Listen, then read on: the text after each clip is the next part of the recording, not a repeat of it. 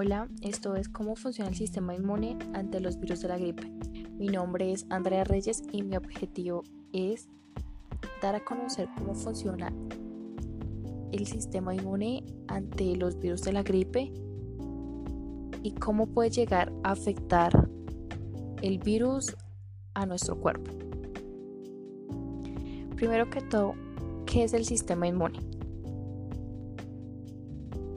El sistema inmune es la defensa del cuerpo contra las infecciones. Es decir, ataca a los gérmenes invasores y nos ayuda a mantenernos sanos. ¿Cómo funciona el sistema inmunitario o inmune? Cuando el cuerpo detecta sustancias extrañas que lo invaden, llamadas antígenos, el sistema inmunitario trabaja para reconocerlas y eliminarlas.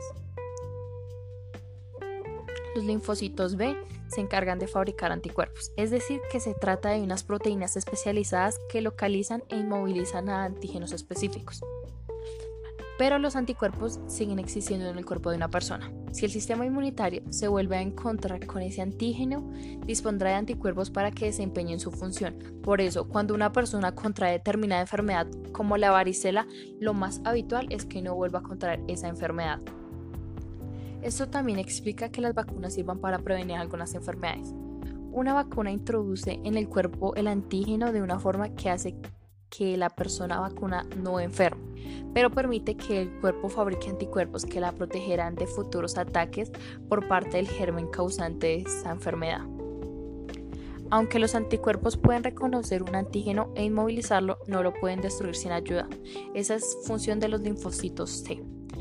Estas células se encargan de destruir a los antígenos que han sido inmovilizados por los anticuerpos o a aquellas células que han infectado o que han cambiado por algún motivo. Algunos de los linfocitos T se llaman células asesinas o células K. Los linfocitos C también pueden ayudar a indicar a otras células como los fagocitos que desempeñen su función. Los anticuerpos también pueden neutralizar toxinas, sustancias venenosas o perjudiciales fabricadas por distintos organismos activar un grupo de proteínas llamadas complemento que también forman parte del sistema inmunitario. Ayudan a destruir bacterias, virus y células infectadas. Todas estas células especializadas y partes del sistema inmunitario ofrecen al cuerpo protección contra las enfermedades. Esta protección se llama inmunidad. Los seres humanos tienen tres tipos de inmunidad, innata, adaptiva y pasiva. La inmunidad innata, todo el mundo nace con ella. Un tipo de protección general, por ejemplo, la piel actúa como una barrera para impedir que los gérmenes entren en el cuerpo. Y el sistema inmunitario sabe reconocer cuando algunos invasores pueden ser peligrosos. La inmunidad adaptiva se desarrolla a lo largo de la vida de una persona. La inmunidad adaptiva se desarrolla cuando la gente se va exponiendo a enfermedades o se inmuniza a ellas a través de las vacunas. La inmunidad pasiva es un tipo de protección prestada de una fuente externa y es de breve duración. Por ejemplo, los anticuerpos que contiene la leche materna proporcionan al bebé una inmunidad temporal contra las enfermedades a que se había expuesto su madre. El sistema inmunitario necesita la ayuda de las vacunas. Si te pones todas las vacunas recomendadas cuando te toque, ayudas a mantenerlo lo más sano posible. También te ayudará a mantenerte sano el hecho de lavarte las manos bien y con frecuencia para evitar las infecciones, comer bien, hacer abundantes horas de sueño y de ejercicio físico y acudir a todas tus revisiones médicas. El virus de la gripe se puede contraer con objetos que toca una persona con el virus o sobre los que tose o estornuda. Cuando una persona sana toca esos objetos contaminados y luego se lleva las manos a la boca o a la nariz, el virus puede entrar en su organismo.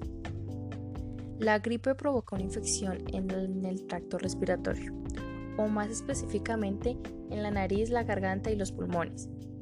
El virus se inhala o se transmite habitualmente por medio de los dedos las membranas mucosas de la boca, la nariz o los ojos. Después de superar el tracto respiratorio se une a las células epiteliales que recubren las vías respiratorias del pulmón por medio de moléculas propias de la superficie celular. Una vez que se encuentra dentro de las células, el virus secuestra el sistema de producción de proteínas para generar sus propias proteínas víricas crear más partículas infectadas. Cuando las partículas que contienen el virus alcanzan su punto álgido, son liberadas y pueden invadir las células adyacentes. Si bien este proceso provoca lesiones en el pulmón, la mayoría de los síntomas de la gripe son causados por la respuesta inmunitaria al virus. Esta respuesta inicial lucra a las células del sistema inmunitario innato, tales como los macrófagos y los neutrófilos. Estas células contienen unos receptores que son capaces de percibir la presencia del virus. Cuando lo hacen, emiten una señal produciendo pequeñas moléculas similares a las hormonas llamadas citocinas y quimiosinas, que alertan al cuerpo de que existe una infección. Las citocinas agrupan a otros componentes del sistema inmunitario para luchar correctamente contra el virus, mientras que las quimiosinas dirigen estos componentes al lugar en el que está localizada la infección. Una de las células que entran en juego son los llamados linfocitos T, un tipo de glóbulo blanco que combate la infección.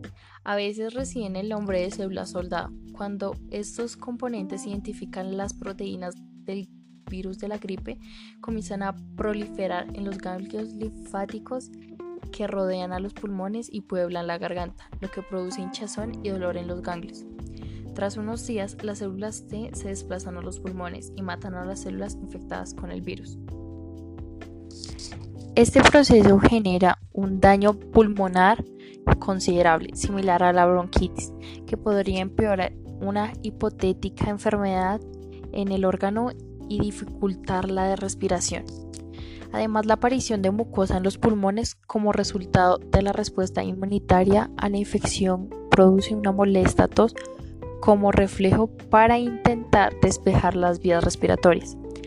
Normalmente el daño infligido por la llegada de las células T a los pulmones es reversible en una persona sana, pero si persiste puede conducir incluso a la muerte.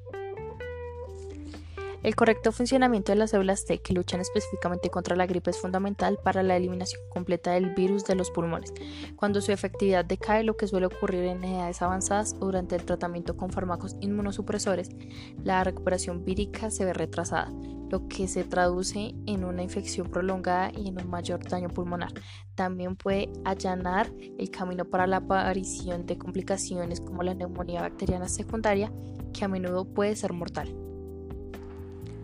Aunque en circunstancias normales el virus de la gripe queda confinado por completo a los pulmones, varios de sus síntomas, entre los que se encuentra la fiebre, el dolor de cabeza, la fatiga y el dolor muscular, son sistémicos. Para contrarrestar la infección gripal, las citocinas y las quimiosinas producidas por las células inmunitarias innatas en el pulmón se vuelven sistémicas, es decir, ingresan en el torrente sanguíneo y contribuyen a la aparición de estos síntomas sistémicos. Cuando esto sucede, se produce una concatenación de complicados eventos biológicos. Una de las cosas que ocurren es que se activa la interleucina 1, un tipo de citocina inflamatoria de gran importancia para el desarrollo de la respuesta de la célula T, que mata el virus. Sin embargo, también afecta a la parte del cerebro en el hipotálamo que regula la temperatura corporal, causando fiebre y dolores de cabeza. Otra citocina trascendental para eliminar la gripe es el llamado factor de necrosis tumoral alfa. Esta proteína puede tener efectos antivirales directos, lo cual es algo positivo, pero también puede producir fiebre, pérdida de apetito, fatiga y debilidad durante la gripe y otros tipos de infecciones.